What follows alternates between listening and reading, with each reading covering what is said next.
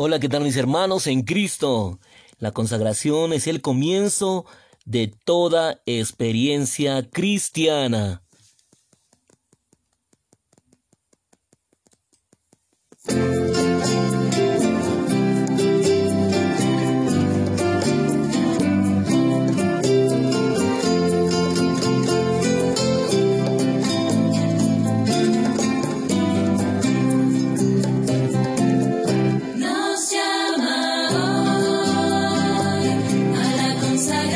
till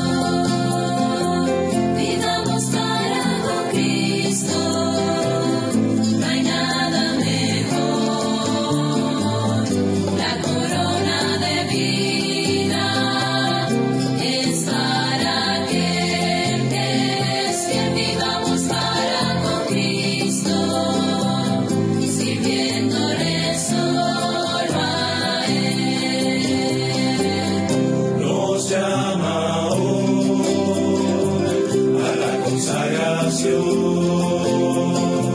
Vivamos para con Cristo. No hay nada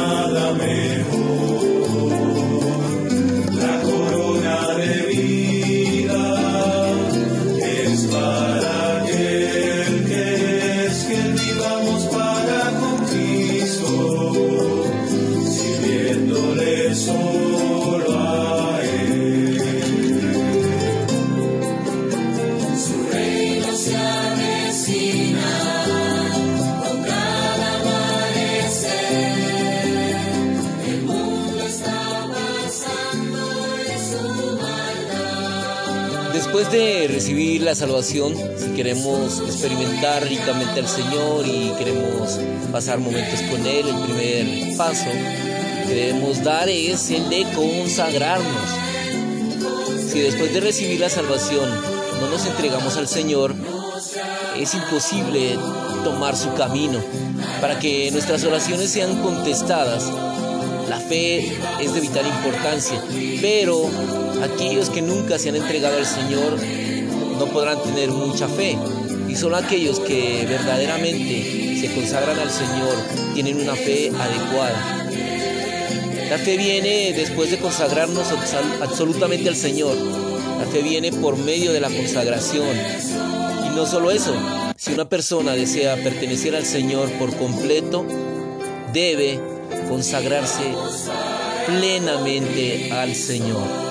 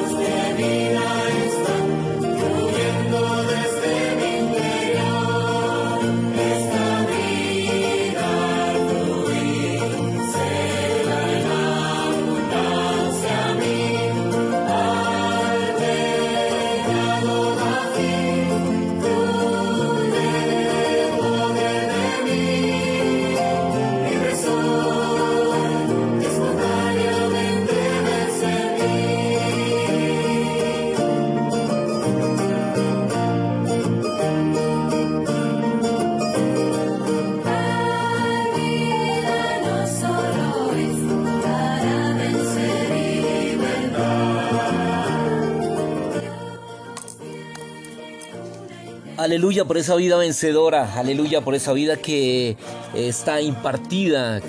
Gracias Señor por esa vida verdadera, aleluya. Y nosotros somos sus pámpanos, aleluya, amén. La vida, la sustancia, la naturaleza de la vid son la vida, la sustancia y la naturaleza de los pámpanos. El Hijo, quien es la vid, es el centro de la economía de Dios y la corporificación de todas las riquezas del Padre. El padre al cultivar al hijo se forja a sí mismo con todas sus riquezas en la vid y finalmente la vid expresa al padre de manera corporativa por medio de los creyentes en Cristo los pámpanos. Aleluya. Amén.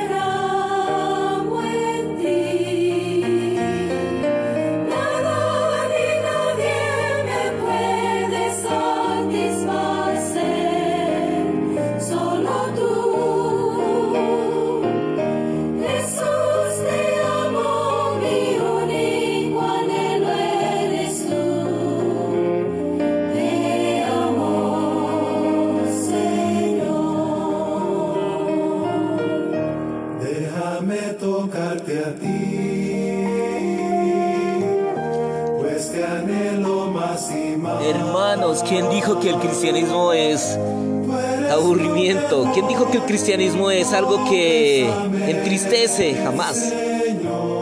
Estar en la vida del Señor es algo maravilloso, hermanos.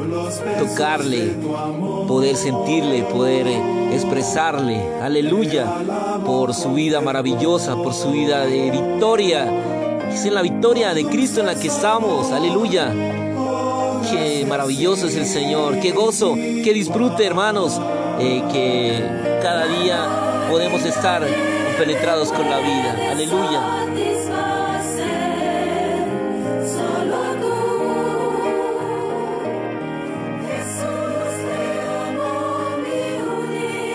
Cristo entra en nosotros para ser nuestra vida y el elemento constitutivo de nuestro ser. El Evangelio de Juan revela las verdades subjetivas con respecto a la iglesia.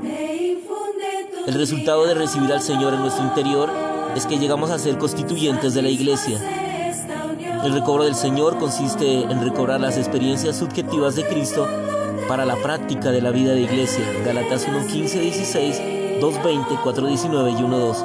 La iglesia, la cual es el resultado de nuestra experiencia subjetiva de Cristo, es Cristo constituido en cada uno de los hermanos, en cada creyente. Efesios 3, 16, 19. El Cristo que murió y resucitó se ha forjado en nosotros para producir la iglesia, la cual es su cuerpo. Colosenses 1, 27, 18, 2, 19 y 3, 15. Cristo en sí mismo es la cabeza y Cristo constituido en nosotros es el cuerpo. Efesios 1, 22, 23, 3, 17, 4, 15, 16, Colosenses 1, 18. Aunque la palabra iglesia no se utiliza específicamente en el Evangelio de Juan, el hecho de que la iglesia existe y los constituyentes de la iglesia están claramente definidos y se hace referencia a la iglesia de muchas maneras. Aleluya por su palabra.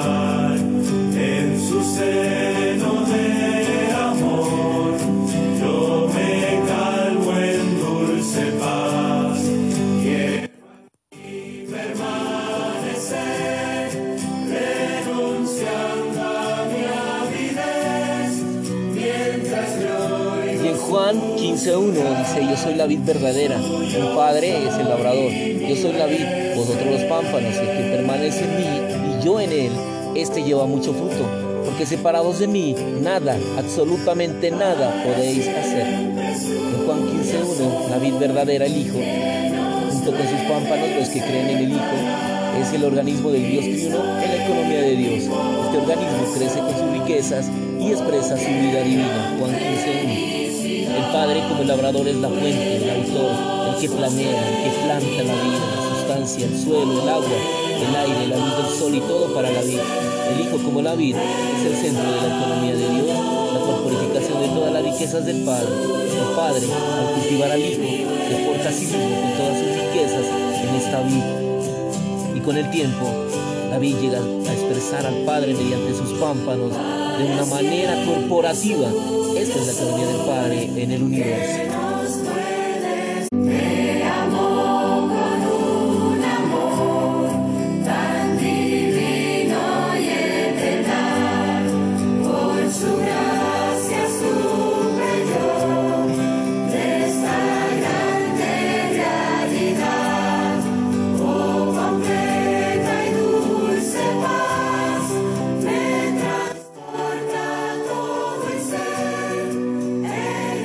Jesús dijo que Él era el grano de trigo en Juan 12:24. Este único grano murió y creció para llegar a ser muchos granos. Cristo era el único grano y nosotros somos los muchos granos. No llegamos a ser los muchos granos en virtud de nuestro nacimiento humano. Cuando la vida del Señor entró en nosotros y el Señor se impartió en nosotros, fuimos regenerados para llegar a ser los muchos granos que son hechos un solo pan. Aunque somos muchos, es un solo el pan, amén. Primera de Corintios 10, 17. Originalmente los muchos granos eran granos individuales, pero ahora ellos han sido molidos hasta convertirse en harina y han sido mezclados para conformar un solo pan. Este único pan representa la iglesia, aleluya. Este pan es un solo cuerpo y este único cuerpo es la iglesia. La iglesia no es una sociedad organizada por personas. La iglesia se produce a partir de Cristo. La iglesia es fruto de que Él mismo se imparta en nosotros por medio de su muerte y resurrección para hacernos granos de trigo. Cuando nosotros, como granos de trigo, somos compenetrados en una sola entidad, llegamos a ser el único pan. Y este único pan representa el único cuerpo. En Juan 20, después de su resurrección, el Señor le dijo a María, ve a mis hermanos y diles, antes de su muerte y resurrección, mientras el Señor estaba en la tierra, Él llamó a sus discípulos amigos, pero nunca los llamó hermanos. ¿Por qué? Porque en este momento la vida del Señor aún no había entrado en ellos. Fue mediante la resurrección, su resurrección que su vida entró en los discípulos. Ahora, puesto que tenían su vida, llegaron a ser hermanos del Señor, según Hebreos 2.12. Estos hermanos son la iglesia. Anunciaré a mis hermanos tu nombre. En medio de la iglesia te cantaré himnos de alabanza. ¿Qué es la iglesia? La iglesia es una entidad compuesta de los muchos hermanos del Señor. En Juan 15 el Señor dijo, yo soy la vid, vosotros los pámpanos. Los pámpanos no son tales no experimentan la vida de una manera completamente subjetiva. Los pámpanos y la vid conforman una sola entidad y no pueden ser divididos. La vida que está en la vid es la vida que está en los pámpanos.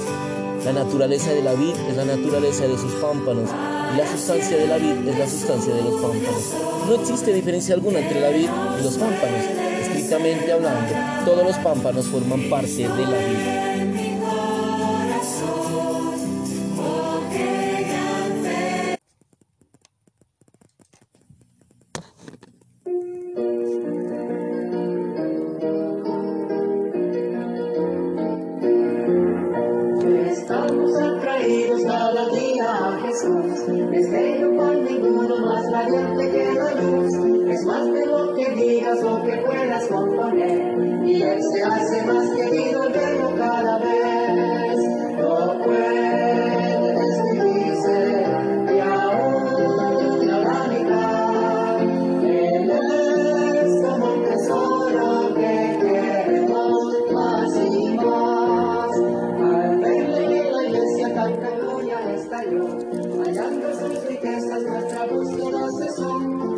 pequeño retoño surge por primera vez en la superficie de la tierra, no tiene ramas.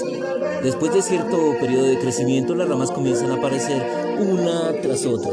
Esto nos muestra que es la iglesia. La iglesia está compuesta por las ramas que crecen de Cristo. La iglesia es la suma total de todas las ramas de Cristo. Todos los que creemos en Él somos ramas de Cristo porque Él, quien viene a nuestro ser, crece en nosotros. Gracias por crecer en nosotros, Señor. Gracias porque podemos venir a ti y que la iglesia está compuesta de ti mismo, Señor. Gracias porque el Cristo viene a crecer en nosotros. Por tanto, todos somos miembros de su cuerpo y cuando todos estos miembros son puestos juntos, somos el cuerpo del Señor. Aleluya. Por esa realidad. Hay una realidad maravillosa en el universo, hay una realidad de gran gozo en el universo y es la iglesia. Lo más precioso que tiene el Señor en esta tierra es su iglesia, lo más santo, lo más sublime, lo más eterno es el cuerpo de Cristo, su iglesia, quien lo trae de regreso. Aleluya, por este día tan maravilloso, tan precioso, tan lleno de ti, viernes. Aleluya por este viernes maravilloso. Nunca olvidaremos este día que experimentamos tu vida, Señor. Lámparas a mis pies tu palabra y lumbrera a mi camino. Saludos a todos los hermanos en todas las localidades en Colombia, en Ecuador, en Brasil, en todas las partes donde escuchan esta palabra. Gracias Señor, gracias por tu palabra maravillosa en Bolivia, en Perú. Gracias hermanos, gracias por escuchar ese, esta palabra. Te amamos Señor Jesús. Saludos a todos nuestros hermanos en el amor de Cristo.